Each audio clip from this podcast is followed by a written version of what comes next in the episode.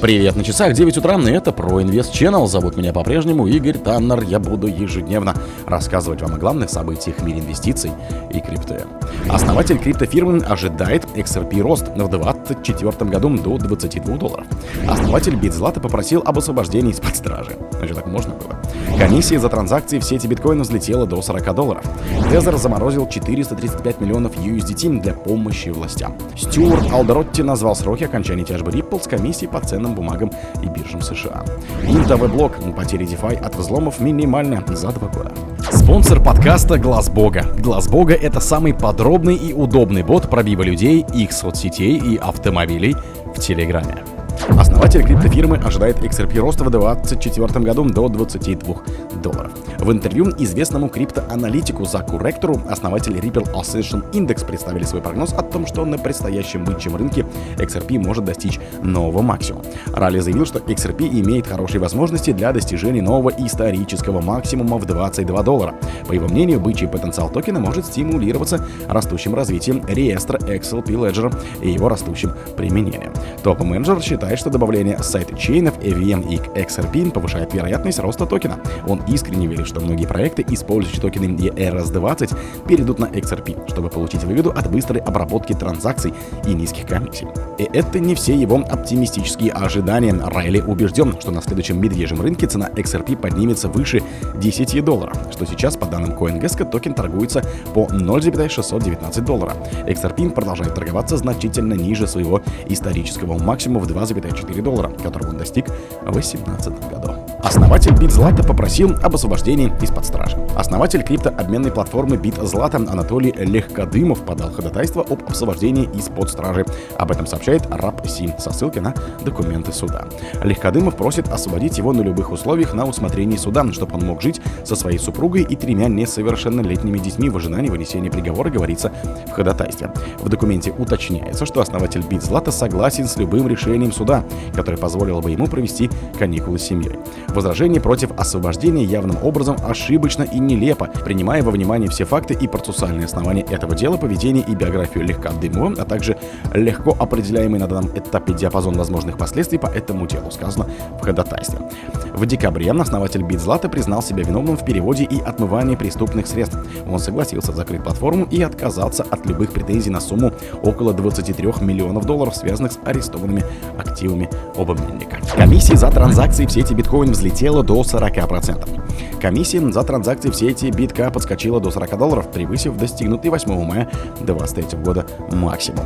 Данные мемпула показывают, что при высокоприоритетных транзакциях пользователи тратят 67,4 сатоши за виртуальный байт, а при низкоприоритетных около 602 сатоши или 35,78 доллара. Примечательно, что стоимость некоторых транзакций в субботу превысила 50 долларов. В настоящее время существует 8 незавершенных блоков, в каждой из которых наполнены высокоприоритетными переводами. Кроме того, 311 блоков ожидают обработки, чтобы устранить отставание в 383 607 неподтвержденных транзакций биткоина в мемпуле. Значительное повышение комиссии ожидаемо спровоцировало шквал комментариев и обсуждений в социальных сетях. Средняя комиссия за транзакцию в сети биткоин сейчас составляет около 50 долларов, при этом 300 тысяч транзакций ожидают подтверждения. Это просто смешно и непригодно для использования, прокомментировал ведущий разработчик Балок Шайр Никита Жаворонков. Исторически это тот момент, когда люди начинают массово бежать в альтернативные блокчейны. Тезер заморозил 435 миллионов USDT для помощи властям. Эмитент самого капитализированного стейблкоина USD Tether заморозил 326 кошельков с совокупным балансом 435 миллионов долларов для оказания помощи правоохранительным органам, включая Министерство юстиции США, Федеральное бюро расследований и секретную службу. Сообщение, адресованное сенатору Синди М. Ламис и конгрессмену Джошу Вренчу Хиллу, было отправлено в ответ на их письмо генеральному прокурору Мерику Гарланду от 26 октября, в котором излагались опасения по поводу использования стейблкоинов для отмывания отмывания денег и финансирования терроризма. Обнародовав текст сообщения, генеральный директор Теза Паулу Ардойно отметил, что компания стремится стать партнером мирового класса для США, чтобы расширить гегемонию доллара во всем мире. В Тезер подчеркнули, что 1 декабря компания вела новую политику замораживания кошельков, чтобы помочь правоохранительным органам в борьбе с незаконным использованием стейблкоинов. Стюарт Альдеротти назвал сроки окончания тяжбы Ripple с комиссией по ценным бумагам и биржам США. Директор по правовым вопросам компании Ripple ожидает, что затянувшаяся судебная тяжба с комиссией по ценным бумагам и биржам США подойдет к своему логическому завершению в 24 Стюарт Альдеротти уверен, что Ripple сможет отстоять свои интересы в борьбе с SEC и ее регулированием посредством административного принуждения. Топ-менеджер верит в усилия роли судебной власти США при рассмотрении дел, возбуждаемых госрегуляторами против участников криптосообщества. Криптокомпании будут искать защиты от неправомерных действий и сдерживания злоупотреблений со стороны SEC в Верховном суде США, убежден глава департамента по правовым вопросам Ripple. В конечном счете, череда юридических конфликтов может перерасти в конфронтацию двух ведомств.